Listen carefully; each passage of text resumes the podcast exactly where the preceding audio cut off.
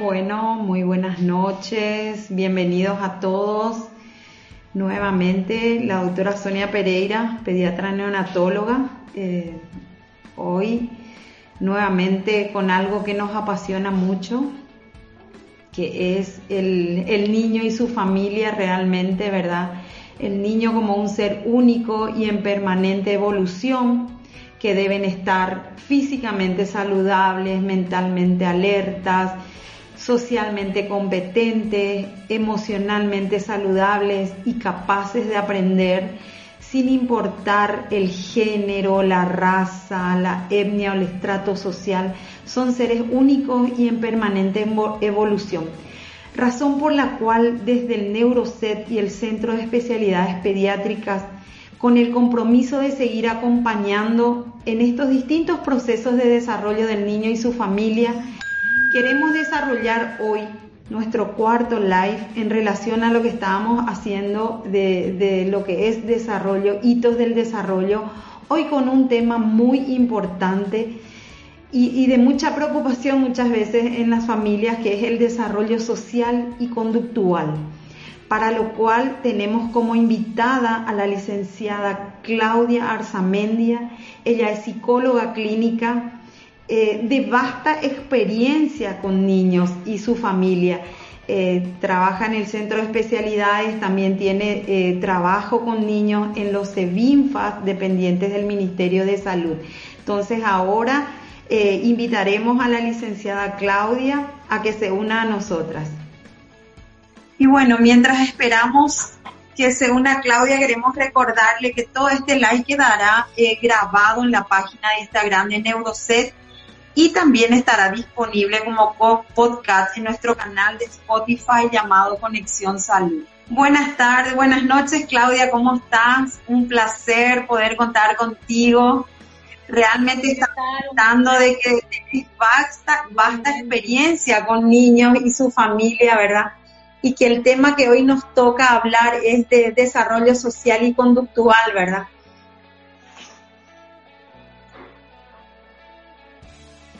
Así mismo un tema bastante interesante y amplio también a la vez. Entonces le damos bienvenida a todos los que están conectando. Bueno, y para, para ir arrancando ya con el tema, ¿verdad, Claudia? Eh, qué importante sería hacer una diferencia entre lo que es un desarrollo social, un desarrollo emocional y un desarrollo conductual. Saber un poco las diferencias que hay entre esos, esos, esos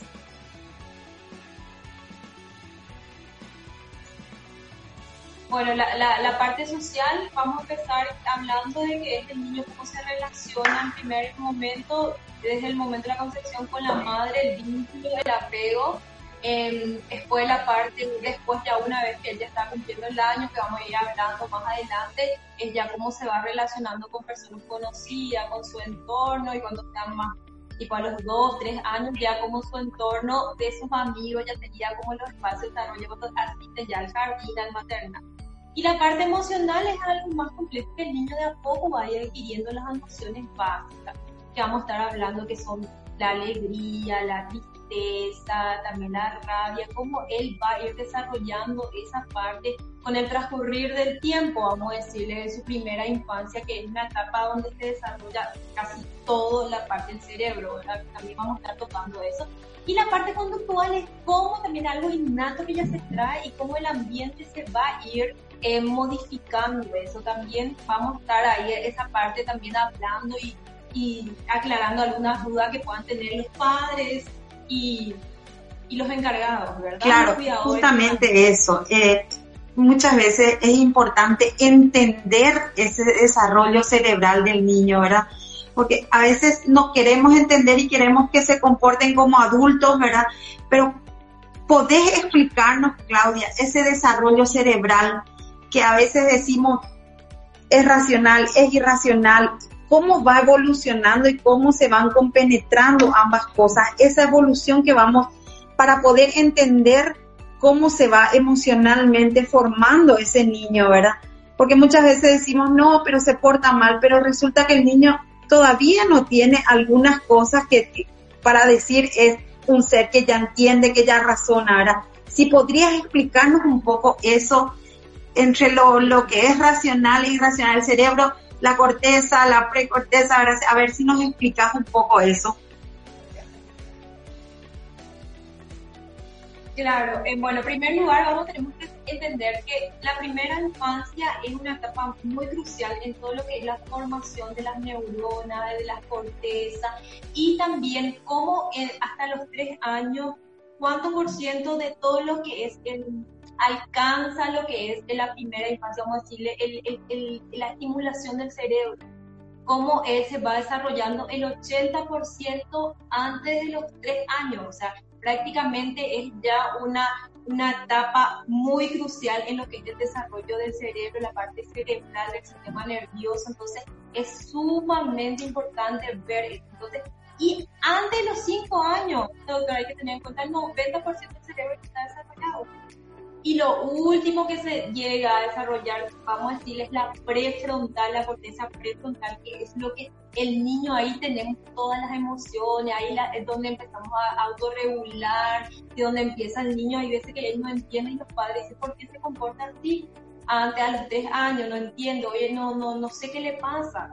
Entonces esa parte es muy importante, no es todavía razonal, o sea, la parte cerebral, todo lo que es razón todavía le cuesta al niño entender, entonces también ir entendiendo eso y conversando con los papás, cómo podemos ir tratando de mediar ese que el niño qué le pasa en la parte es irracionalmente de repente él puede reaccionar a ciertos estímulos, ¿verdad? O puede ser, podemos hablar de una conducta agresiva, es muy complejo eso. Entonces, hoy vamos a estar viendo toda la parte de esa parte de, de, aclarar las cosas también y que el papá y la mamá puedan entender por qué se está comportando el niño. Y em, a medida que el cerebro del niño también se desarrolla, em, las diferentes partes van especializando gradualmente cada vez más, según la evolución de las neuronas, de los circuitos neuronales específico por los distintos factores.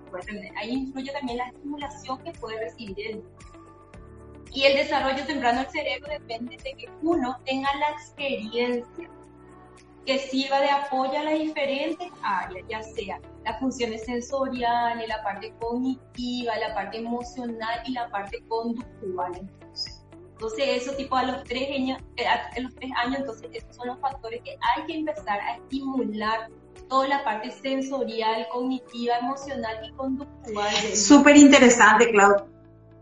No, súper interesante realmente entenderle al cerebro del niño, ¿verdad? Nosotros como adultos muchas veces queremos calificarles como adultos pequeños y no son adultos pequeños, son niños en formación. Entonces, tan importante también es la experiencia que va ganando y esa experiencia hace también que ese cerebro vaya evolucionando.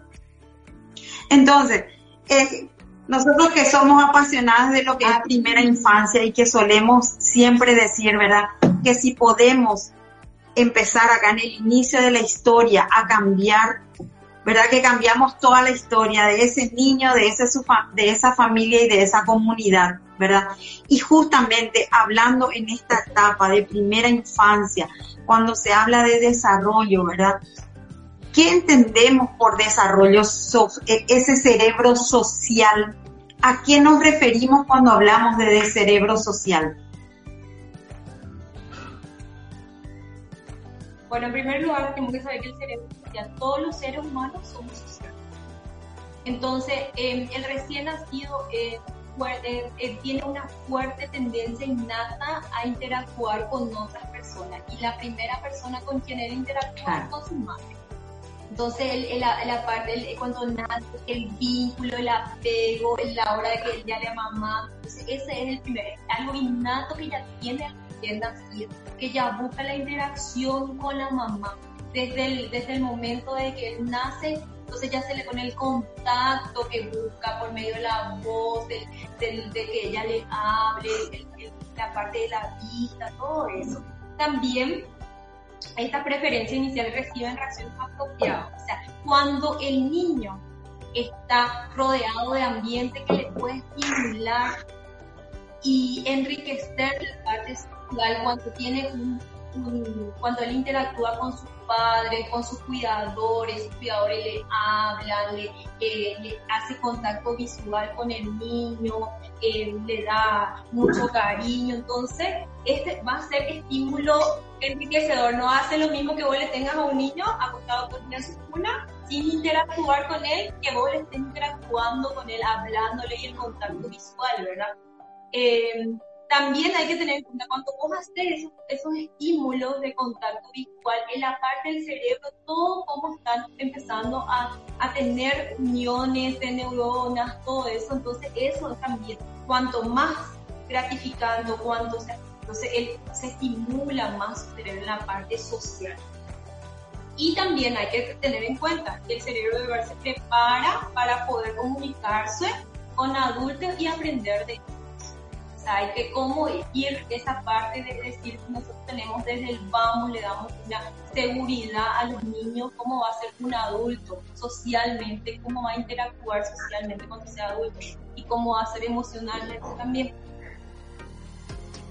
Otra cosa también, doctor, hay que tener en cuenta que la atención de recién es muy, muy o sea, cuando el, el, cuidador le está, está interactuando con el niño, las señales tienen que ser clara constantemente, como estamos diciendo, es muy importante el contacto visual, el tono de voz, cómo le repite, que le repita el nombre, eso es muy importante desde que el niño nace, decirle el nombre, su nombre, llamarle por su nombre, darle cariño, eh, más o menos así, es como que el niño va a ir ya también captando eso, ¿verdad? Y el vínculo va a ser mucho más fuerte. Un estudio reciente se pudo comprobar que el niño, la, la corteza prefrontal, antes de los 5 años ya responde a esos estímulos de la voz, el contacto visual, el repetirle su nombre, a los 5 años él ya empieza a responder y la corteza, como estamos viendo la prefrontal. Claudia, un ratito te voy a cortar porque dicen ahí en el comentario que sale entrecortado. Entonces, eh, no sé si un ratito. Dale, dale. Estamos eh, con problemas de señal, creo, con Claudia, ¿verdad? Pero eh, justamente es tan importante todo lo que ella está diciendo de lo que es recién nacido. Eh, desde recién nacido ya poder interactuar socialmente con el niño, porque muchas veces dicen, no, ¿qué le voy a hablar si es muy chiquitito, todavía no va a entender? Y inclusive socialmente ya uno cuando está empezando a pensar en tener un hijo, ya piensa cómo va a ser ese hijo, cómo se va a relacionar conmigo, cómo voy a recibirle a mi niño, ¿verdad? Todo eso es tan importante, cómo vamos ya formando esa estructura social del niño. Cómo es importante en este caso también el apego que pueda tener para, para que el niño sea social y emocionalmente sano, ¿verdad? Es importante ya que las mamás entiendan que el niño puede puede hablarle desde chiquitito ya. Un ratito que estamos ahora invitándole otra vez a Claudia a ver si mejoramos con esto la, la señal, como salía entrecortado, decían en el comentario, porque está muy interesante la charla de saber cómo podemos tener niños social y emocionalmente sanos para que sean adultos eh, realmente eh, prósperos, que no tengan problemas ya de, en la adolescencia, que es en la otra etapa muy difícil. Hola Claudia, te recuperamos. Volví. Volviste, justamente estaba yo eh, hablando de lo que un poco dijiste, ¿verdad? Porque salió entrecortado de, justamente la parte social tan importante, es el hablar ya con el recién nacido desde, desde que nace ese niño, o inclusive desde la concepción, ¿verdad? Saber ya que desde la panza podemos estimularle y que eso realmente va a después tener sus frutos en la parte emocional, en la parte social, como estás diciendo. Eh, te, seguimos escuchando, Claudia. Entonces, eso vamos a ver para hacer el cierre en la parte social, cerebro social es, es decirle, hacer estimulación, estimular, tener un ambiente enriquecedor donde el niño pueda tener el contacto con su padre, con su cuidador, entonces, interactuando, como estamos diciendo, por medio del contacto visual, el contacto, el apego, el vínculo, hablarle, repetirle su nombre, todo eso es muy importante, el tono de voz también, ir diciéndole desde que él empieza el momento del nacimiento, ¿verdad? Porque como estábamos diciendo también que a los cinco meses la corteza prefrontal ya está desarrollada, entonces ya capta esos estímulos de, de, lo que recibe el, recién nacido. Ya, eh, súper. Es tan importante todo eso del relacionamiento social, pero también eh, solemos escuchar muchas veces, llegado a cierta edad, que los papás dicen, pero si se iba con todo el mundo y ahora no se quiere ir, ahora es poguá, es tímido, no se quiere ir upa con la abuela, a veces le forzamos al niño a que le salude a, a, a, la abuela, al tío, al amigo, cosa que antes se, sonreía con todo el mundo, pero ahora no. ¿Qué nos podés recomendar al respecto? ¿Eso está bien, está mal? Si podrías eh, darnos algunos tips para los papás para que entiendan realmente qué está pasando con ese niño cuando dice, llora cuando le ve al tío con el que sonreía, ahora no, ¿verdad? O a la abuela con la que iba, ahora ya no quiere, se aferra al papá, se aferra a la mamá. ¿Qué podés recomendarnos al respecto, Claudia? En primer, eh, cada niño es diferente. Cada niño se va eh, desarrollando eh, a su ritmo, su proceso. O sea, es que los padres tienen que entender que tienen que respetar esa parte de cómo él se va relacionando. Un niño puede ser más extrovertido, el otro puede ser más introvertido, hay niños más tímidos. Entonces también, también ir respetando ese espacio. Si el niño de repente no se da con una persona que no le conoce, porque solamente, o te dicen, no, pero en casa no es así, sale y está más tímido. Entonces también de este lado, ir respetando y darle su espacio, no invadir, ¿verdad? Eso es lo que se suele ver también mucho, doctora. Entonces de ese lado, y que cada papá tiene que conocerle, tiene que saber que tiene, va a tener características también su hijo en a nivel de personalidad que se va adquiriendo ya. Entonces, ese es el, punto más importante que podemos decir de eso. Claro, eh, entender que no es un trastorno el no, el, el, no querer irse con un extraño, ¿verdad? Eh, que quede bien claro, que no es que es, es, su tiempo darle su espacio, que ellos están diferenciando quién es extraño, quién es su cuidador más cercano, quién es su, su apego, su apoyo, ¿verdad? Eso es importante. Y centrar su característica, o sea, un niño cuando hablamos, si empezamos a hablar de las características que tiene de acuerdo a los meses, entonces ahí también los papás van a ir entendiendo cómo es el, desarrollo social y conductual de los niños de acuerdo a su edad, ¿verdad? Entonces un niño que ya tiene 5 años sí va a ser más abierto, va, a saludar, en cambio un niño de dos años que le cuesta todavía separarse de los padres, entonces va a ser, son características diferentes de acuerdo a sus edades. Eh, entiendo todo tan importante lo que hablamos, ¿verdad? Entonces, centrándonos en todo lo que es este periodo de la vida, podemos distinguir diferentes etapas en el desarrollo, ¿verdad? Eh, teniendo en cuenta todo lo que vos mencionaste anteriormente. Entonces, ¿qué es lo que nosotros, profesionales o nosotros padres, podemos esperar en estas etapas? Porque se dividen en varias etapas también en los cursos de vida, ¿verdad? que, que hablamos. Por ejemplo, ¿qué yo puedo esperar en un bebé de 0 a 6 meses? Bueno, en un bebé de, de, 0 a 6 meses se puede esperar que ella empiece a, mirarle al adulto, al padre, al, al, cuidador principal, eh, em, expresa su interés, empieza a observar los cambios ambientales. Si el niño siempre está en su cuna y le sacas y le llevas al patio, empieza a observar, a mirar qué está pasando sonrisa social, que ya se le habla, el niño empieza a tener su sonrisa social a, a personas, ya como estamos diciendo, ella reconoce la voz de su mamá, de su papá, de los cuidadores, de la abuela o del abuelo, del hermanito, en caso que están teniendo hermanitos, eh, ya empieza a expresar placer y desagrado, ya empieza a llorar en cambio que tenga hambre, cuando está todo mojado, se le tiene que cambiar el pañal, entonces ella empieza a expresar por medio del llanto su expresión va a ser por medio del llanto. Entonces ya o cuando tiene hambre, cuando la mamá también está estresada y le da a amamantar, también él se va ya también eh, dándose cuenta que está pasando algo. Eh, gira la cabeza, empieza a girar la cabeza, vos le llamás y el niño empieza a girar la cabeza, el bebé empieza a girar y busca ya. la voz de la persona que le está llamando por su nombre, eh, le empieza a interesar la, mirarse en el espejo, eh, reconoce, como estamos diciendo, la voz, su nombre y se gira, tipo a los seis meses ya empieza a reconocer, vos le hablas y le decís nombre y él ya empieza a buscarte, quién me está llamando y ya empieza a interactuar con sus padres por medio de algunos juegos. Es desde el vamos, como decimos, el juego, el, interactuar con el niño, el que, que se les hable, que, se, que los padres y los cuidadores tomen un tiempo de hablar, de decir, un tiempo en el día, bueno, voy a estar acá y voy a hablarle, voy a, a decirle cómo está todo eso. Aunque el niño no responda, capaz que responde en forma de balbuceo, de patadita, entonces ese lado también doctora, eso es la, la parte principal de 0 a 6 meses Claro, a veces con las muecas que uno ve en el rostro del niño también es una forma de estar comunicándose. Y, mencionaste, por ejemplo, el espejo, el mirarse al espejo. Eso también es como un tabú a veces que dice, no, se, se mira al espejo, se va a asustar, ¿verdad? Entonces, son elementos que nosotros tenemos en la casa.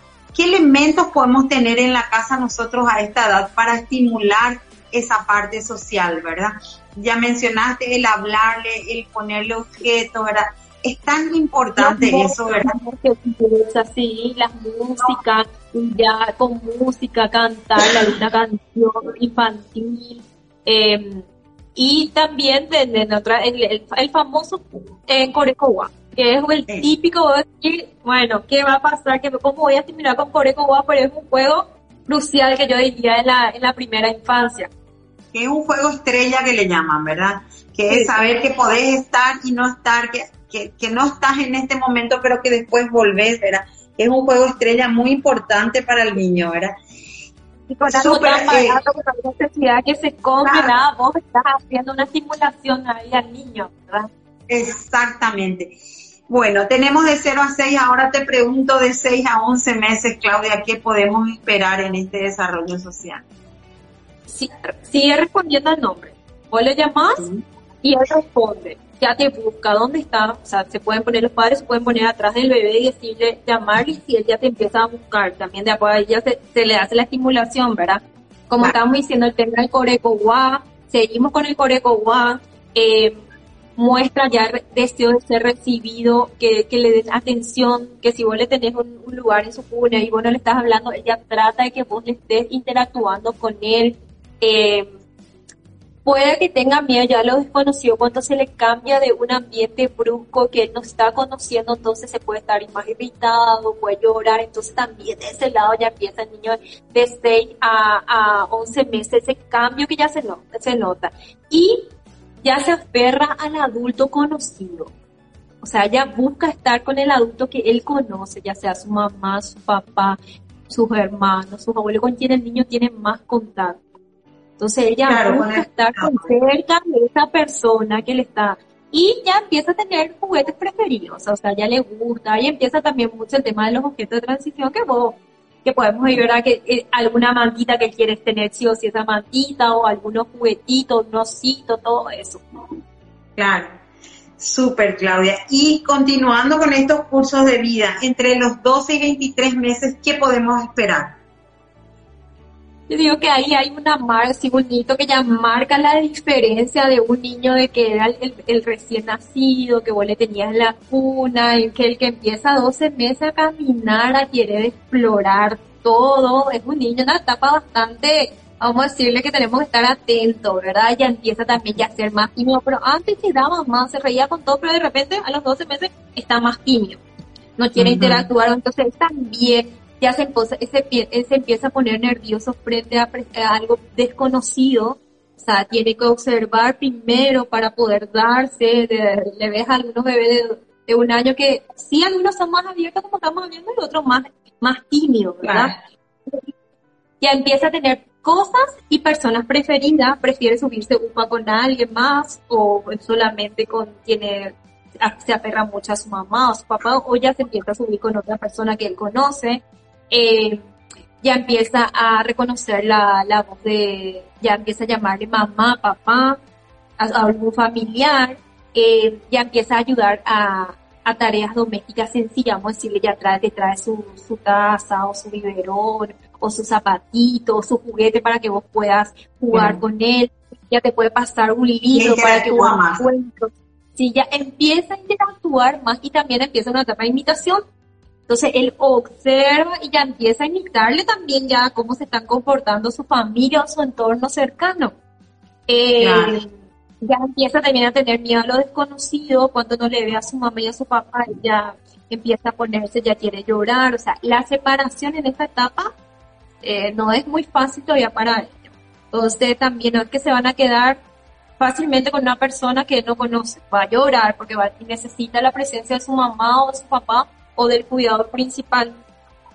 Eh, inventa juegos simples, empieza ya a tener los juegos y señala a algunas personas, algo que le interesa, ¿verdad? ¿Qué te gusta? Ya te trae su juguete preferido, como estábamos hablando, y explora sola, empieza a explorar su entorno, pero solamente en presencia de los padres. O sea, no, no se separa, tiene que estar en la vista del papá y él ahí explora.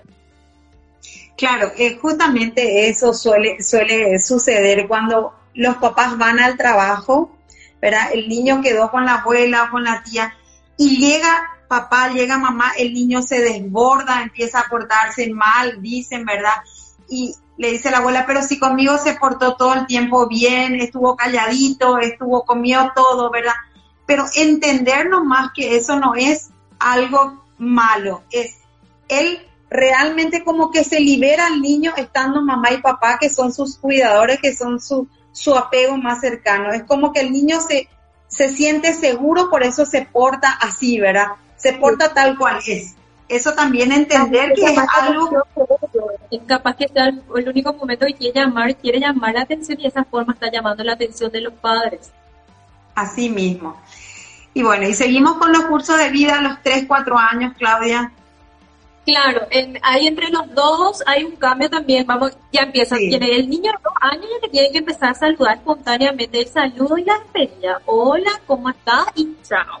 También em, empieza a, tener ya, conoce su nombre, ¿cómo te llamas? Le decía, te dice, ¿cuántos años tenía ya? Algunos niños de dos años para tres ya te están diciendo. Este también hay, hay que empezar a decir también, doctora, que a los dos años hay niños que ya son socializados, netamente, vamos a decir, no deja la familia y se va a hacer escolarizado en un espacio de desarrollo infantil. Entonces hay que le recomendar una eh, socialización en el materno. Entonces también, entonces vos le decías al, papá, a la mamá, hay veces que sí hace falta, le, te recomiendo una socialización en el espacio de desarrollo infantil. Entonces el niño se va y empieza a interactuar con otros niños de su edad, sus pares, vamos a decirle. Entonces el niño de dos años ya puede empezar a interactuar está en una etapa egocentrismo, le cuesta todavía compartir los juguetes, hacer jugar con otros niños, pero empieza.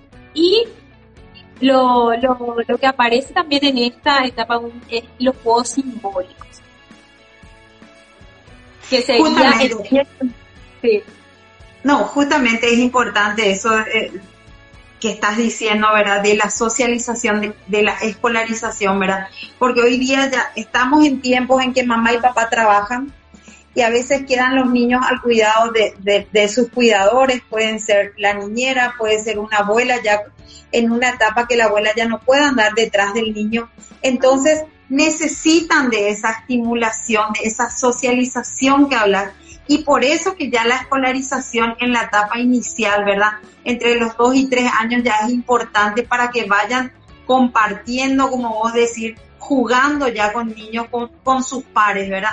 Porque un niño, como, como bien decimos, ¿verdad? Si no tiene esa experiencia, no va a poder estar social y emocionalmente preparado para cuando vaya realmente a la escuela, ¿verdad?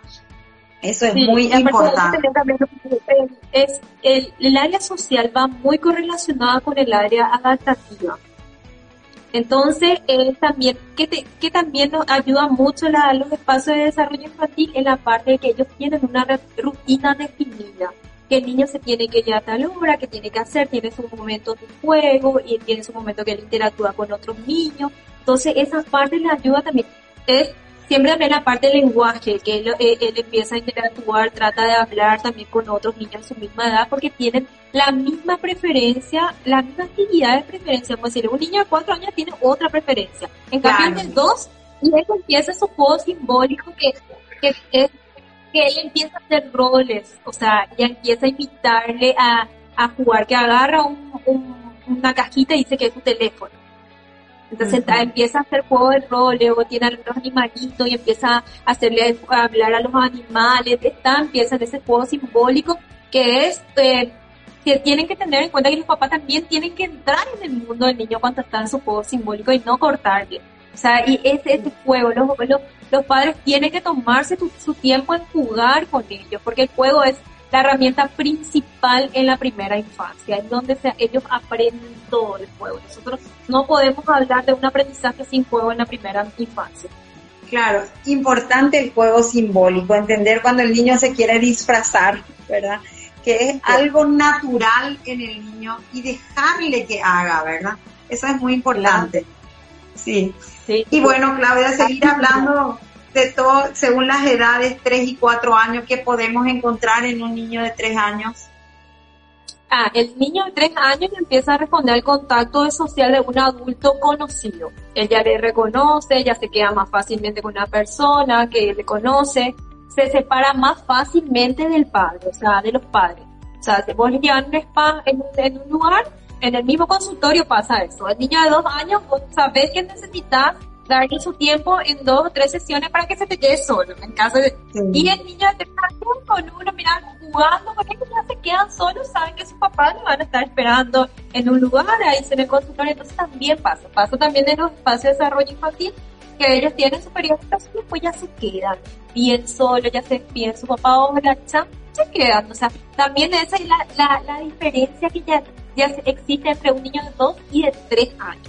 Eh, conoce su nombre, su apellido, su edad, ya tienen que empezar a, saber eso, niño de tres años, eh, ya quiere atraer la atención de los demás, mira que estoy jugando, mira qué hice, mira mi trabajito, mira lo que dibujé, entonces el niño de tres años ya busca eso, interactuar, que vos ya le elogio, que le digas, ah, qué lindo está tu trabajito, eh, empieza a tener las relaciones, vamos a decirle, con su compañerito, ya busca ya jugar con sus pares, sin pelearse, sin decir, este es mi juguete, no quiero compartir, ya empieza a compartir más.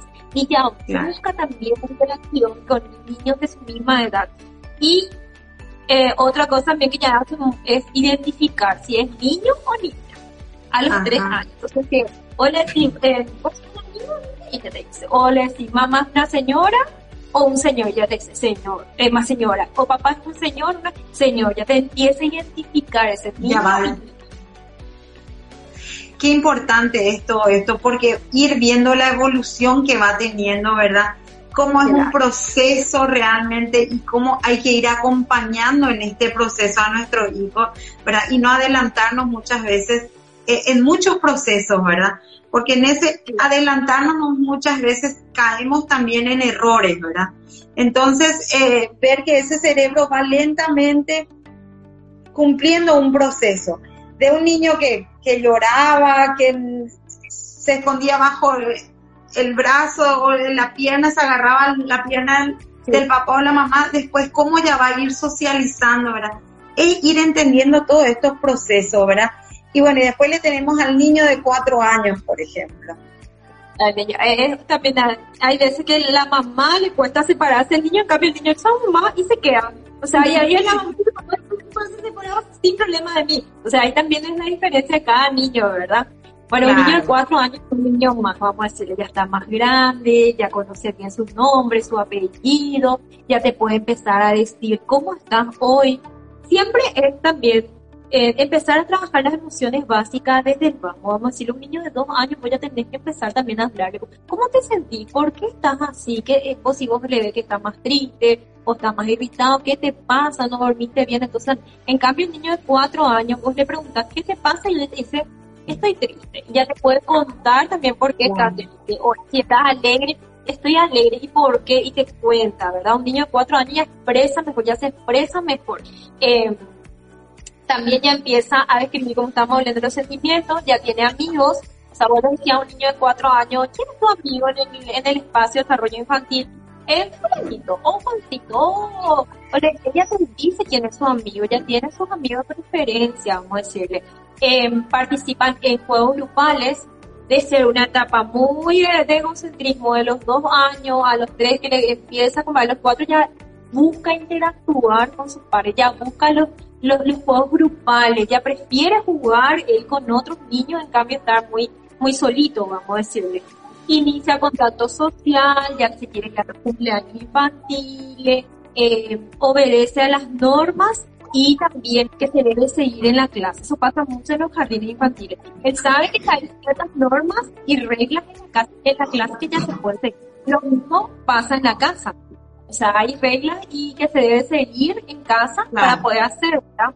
Y eh, el tema de que ya pide permiso para utilizar las cosas, no es que se va y toca y ya trae, ya se separa más fácilmente también de las cosas que no le pertenece a él que se ve mucho en los niños de 2 y 3 años que les cuesta, de repente les gusta más un juguete y ellos quieren llevar.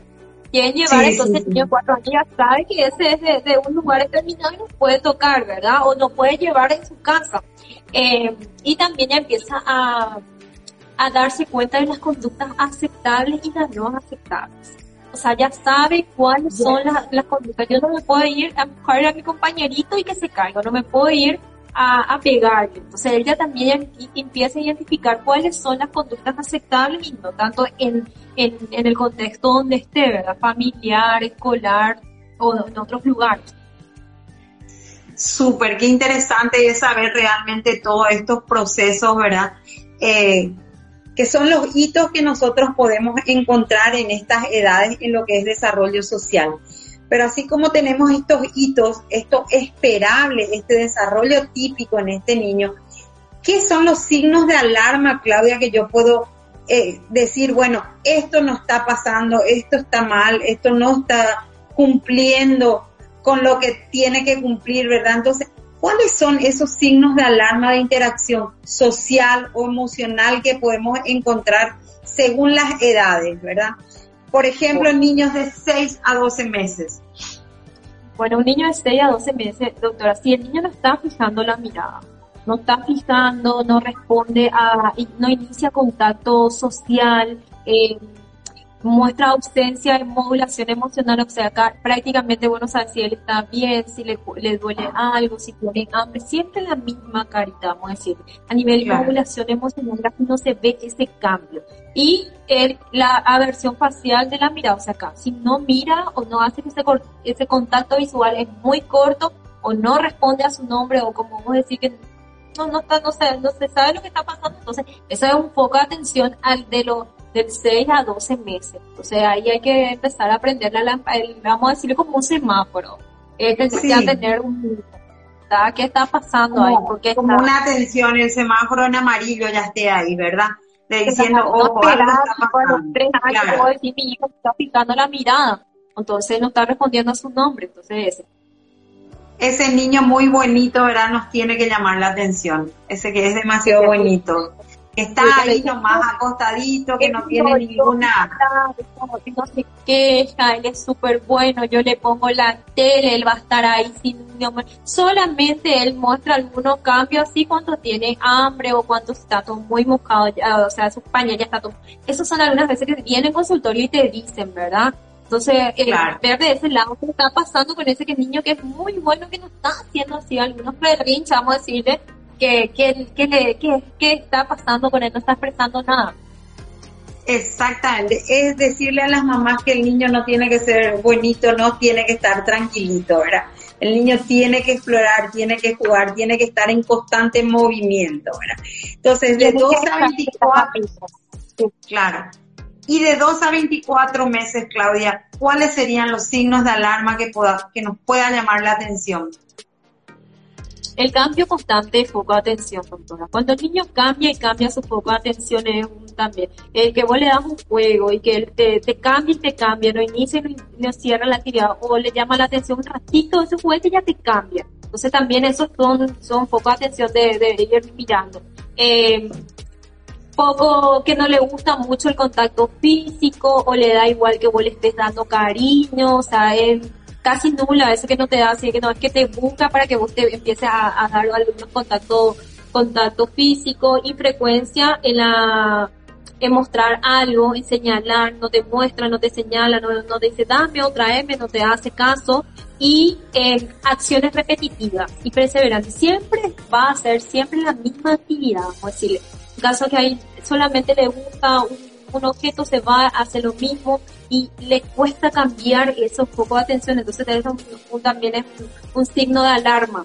Y de y también otro es el, la dificultad de cambiar la atención como estamos diciendo, si él está con un juguete y solamente con ese juguete, solamente con ese juguete quiere hacer, entonces también eso nos tiene que llamar la atención. Excelente. Y bueno, y como para ir cerrando estas señales de alarma, ¿verdad? Porque después viene un tema muy importante que siempre es motivo de consulta, ¿verdad? En 24 o 36 meses que nos queda así, ¿verdad? ¿Qué nos puede llamar la atención? simbólico, no hace juego simbólico, ese y ya tienen que observar los padres, son los observadores, primero no está haciendo juego simbólico y no quiere hacer juego compartido. O sea, él prefiere solo y. Aislado. Genial. Entonces son, son las señales de alarma de, de, de dos a tres años.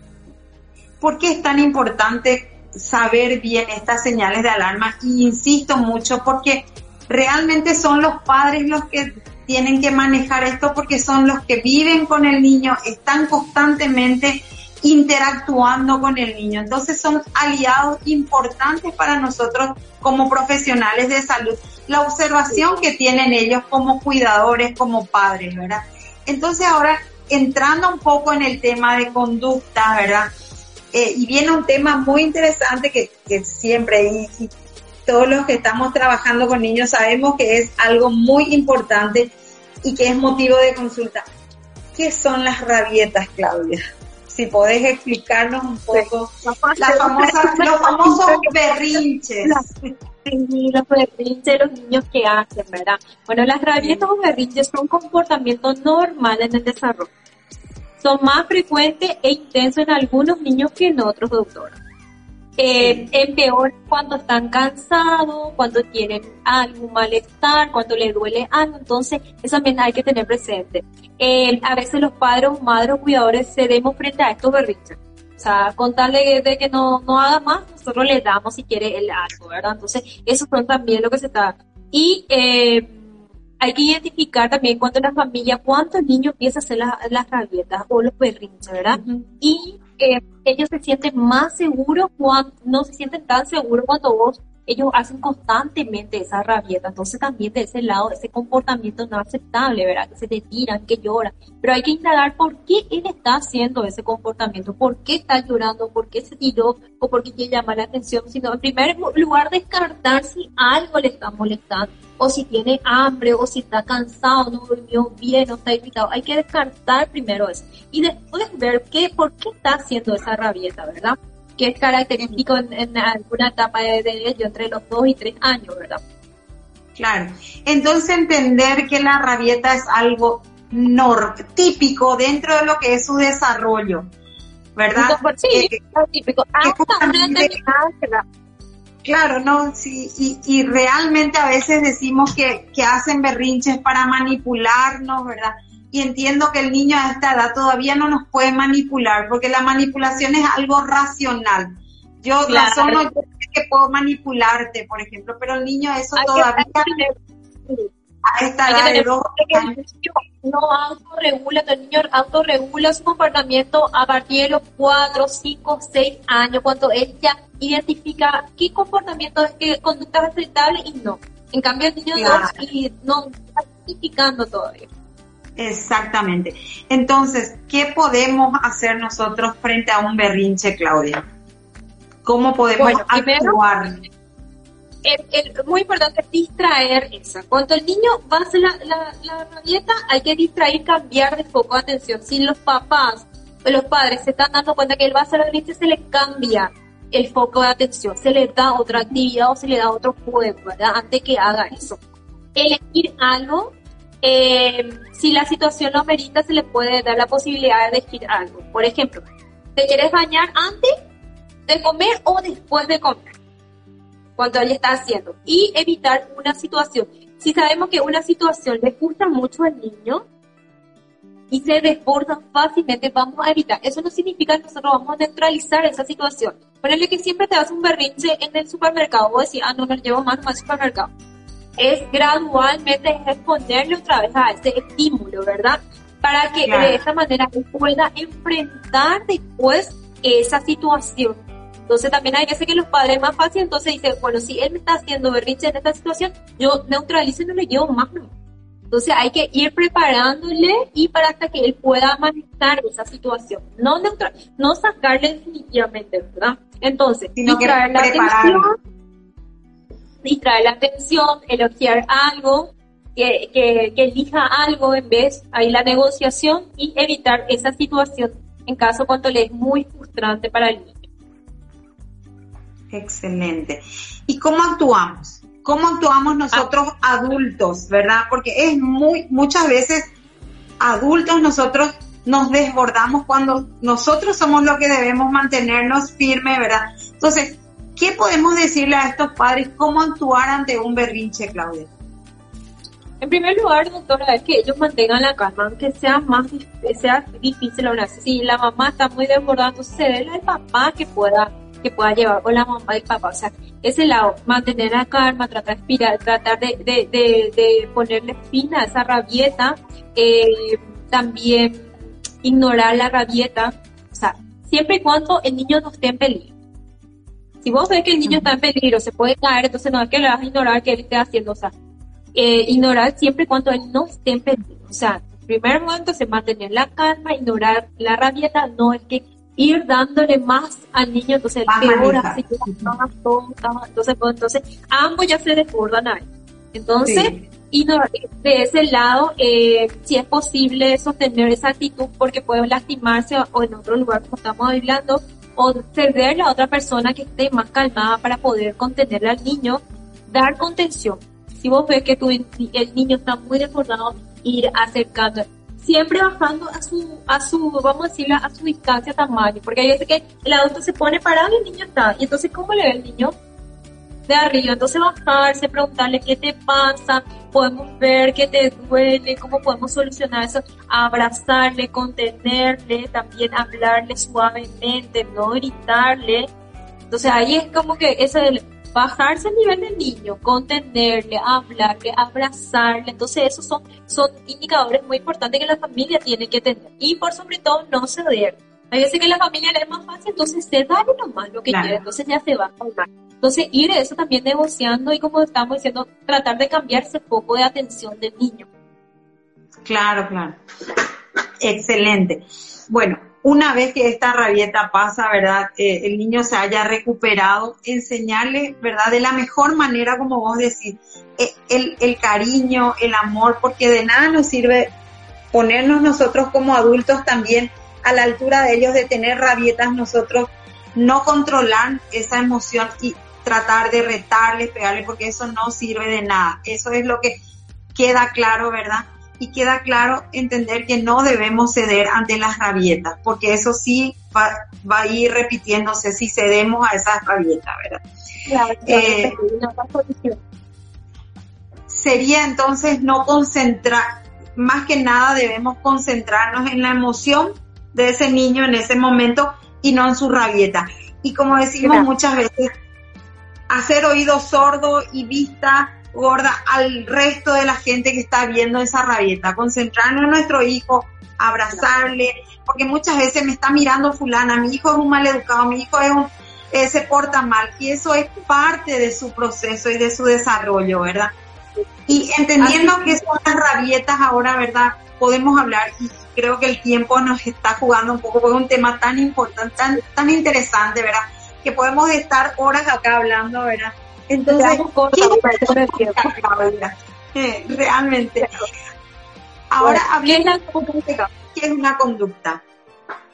Es todo aquello que se puede observar objetivamente, sin hacer suposiciones o valoración subjetiva. O sea, es lo observable. Eh, puede consistir en movimientos del cuerpo, en expresiones faciales, en lenguaje, estar, o lenguaje escrito, hablado o respuesta fisiológica. Definir una conducta significa dar una definición eh, objetiva y fiable. O sea, es todo lo que vos observás y podés medir, no sacando tu conclusión. Ser objetiva, no subjetiva en el momento. O sea, algunos ejemplos de conducta son rascarse la pierna, decir hola cuando vos estás llegando a un lugar, escribir en un cuaderno, llorar, tomar algún medicamento, servir agua, son todo lo que vos observás. Entonces, también desde el lado de psicología hacemos mucho la, parte de observación clínica, cómo se comporta el niño cuando te llega a consultorio y también cómo se comportan los padres con el niño cuando llegan en consultorio. También eso se hace mucho una observación clínica, que es una herramienta principal, primordial para la evaluación del desarrollo, que se hace en la primera infancia. Claro. Y una gran parte de la conducta humana está determinada ya sea por los eventos o estímulos ambientales que aparecen antes de la conducta o después de la conducta. O sea, todo en la conducta, el ambiente determina la conducta humana. Así mismo. Y es tan importante entender eso porque cada ser es único, ¿verdad? Y el niño sobre todo que está en permanente evolución, entender, ¿verdad? Que son capaces de aprender y esas conexiones y a través de esas experiencias que van teniendo con la familia, con su entorno, ¿verdad? Entonces, ¿qué tipos de conducta eh, básicamente hay, verdad? ¿Cuáles son las, las dos más frecuentes? Eh, conductas que, que observamos. general tan posible, porque si vamos a poner a hablar de la conducta sí. entonces vamos a hacer una pincelada de los objetivos principales de una conducta, ¿verdad? Conducta respondiente no requiere aprendizaje. O sea, la conducta respondiente eh, no requiere eh, provocada por reflejos, por ejemplo, en parpadear cuando hay una luz muy fuerte, esas son conductas respondientes. En cambio, las conductas operantes es una conducta aprendida ya, doctor. Entonces, como que el niño, esta influencia por, bueno, Juan pide agua y se le da. Eso ya son conductas aprendidas. Yo tengo sed, yo pido agua y se me da. Entonces ya son conductas aprendidas. En cambio, las conductas respondientes son innata todavía. O sea, que vos requiere, no requiere aprendizaje que tengas. Entiendo. Entonces, la, las conductas aprendidas eh, son las que tienen consecuencias, digámosle, ¿verdad? ¿Y qué consecuencias pueden tener estas conductas? Bueno, las conductas pueden ser consecuencias reforzadoras y conductas castigadoras. Las reforzadoras serían incrementa y se mantiene con frecuencia esa conducta y la, y la consecuencia castigadora es un disminuye o la apariencia de esa conducta. Cuando vos de repente se, hay conductas que vos le tenés que cortar, conductas que no son a, de, aceptables, entonces si le tenés que cortar se le pone algunos castigos que serían los castigos morales. O sea, a vos te gusta mucho algo, yo te saco eso para que vos no vuelvas a repetir esa conducta y se hace una modificación de conducta, ¿verdad? De ese niño que no tiene que hacer, entonces, ¿qué pasa? Hay que identificar qué es lo que más le gusta a ese niño, como lo que algo significativo para él para que él pueda cortar esa conducta, ¿verdad? Entonces, ahí a eso se le llama conducta castigadora. No, no vemos mucho, es un tema bastante amplio que si vamos a, vamos a llevar mucho tiempo, entonces sí tener en cuenta que hay consecuencias reforzadoras y eh, consecuencias castigadoras. Entiendo. Genial, mira Claudia, realmente eh, es un tema que nos apasiona conozco de tu, de tu trabajo con los niños, ¿verdad? Eh, hablaste mucho de lo que son los espacios de desarrollo infantil, que son, eh, que hoy día se llaman así, ¿verdad? Que ya no son las famosas guarderías, entender eso, ¿verdad? Las famosas guarderías. Y cerrando un poco, Claudia, eh, decir, ¿verdad? Que el sistema nervioso siempre está en pleno desarrollo a lo largo de lo que es esta primera infancia, ¿verdad? Entender que acá es donde se establecen los caminos, ¿verdad? Que van a seguir y van a quedar grabadas como bases automáticas de nuestro comportamiento, ¿verdad? De la gestión de emociones que nosotros podamos tener ya de adultos. Eso es muy importante entender. Por eso, la manera en que nosotros interactuamos es muy importante. Cómo un adulto va interactuando con ese niño, porque esto es lo que va a determinar su salud emocional, ¿verdad?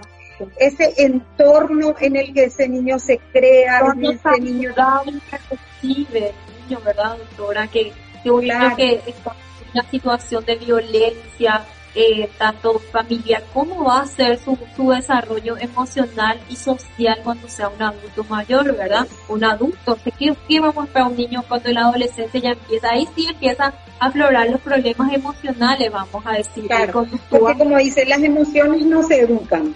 Todos somos emocionalmente, ya venimos preparados, ¿verdad? A tener diferentes tipos de emociones. Entonces, las emociones, como yo digo, no se educan, se acompañan. Y ese acompañar significa estar, ese adulto significativo para el niño, ¿verdad? Y también otro que saco acá en conclusión con toda esta charla es de las rabietas, las famosas rabietas que siempre nos llaman la atención como padres o como cuidadores. No verlo como un problema, Claudia, sino que más, más que nada verlo como una forma de comunicación de ese niño, que algo nos quiere comunicar ese niño, bien o mal, algo nos quiere comunicar. Entender que no es un problema, que no es una forma de que nos están manipulando ese niño, porque dejarle nomás que llore, porque dejarle nomás así, no, es acompañar justamente esa emoción de ese momento. Eso es lo, lo bueno que estamos viendo, ¿verdad? De, de que los padres entiendan que no es un problema. Así que... siempre eh, esto es la pauta de crianza positiva. O sea, si nosotros educamos en una pauta de crianza positiva, entonces, ¿cómo va a ser ese niño? ¿Cómo vamos a ir evolucionando en su la parte, vamos a hacer su desarrollo emocional, social? Siempre eso, la, las pautas, ser, poner pautas claras y también poner límites, pero siempre en el marco del respeto y respetándole al niño, ¿verdad? Como ser único y irrepetible. Cada niño es único. Así mismo. Bueno, Claudia, se nos está acabando el tiempo porque esto se puede cortar. Entonces, recordar que todo este live queda grabado en el Instagram de Neuroset, también en el podcast que tenemos en el eh, Conexión Salud que se llama en Spotify y que seguimos con, esto, con, esta, con estas charlas, ¿verdad? Eh, la próxima semana, el próximo martes, puntualmente también 19 y 30, estaremos con la doctora Rosana Fonseca y la licenciada Carmiña Ramallo hablando sobre lo que es desarrollo cognitivo, siguiendo todos estos hitos del desarrollo. Un placer, Claudia. Muchísimas gracias. Excelente exposición. Y esperemos eh, seguir en pos de lo que es primera infancia dentro de NeuroCER y del Centro de Especialidades Pediátricas. Vamos, seguro. Vamos a estar teniendo otra vez. Gracias.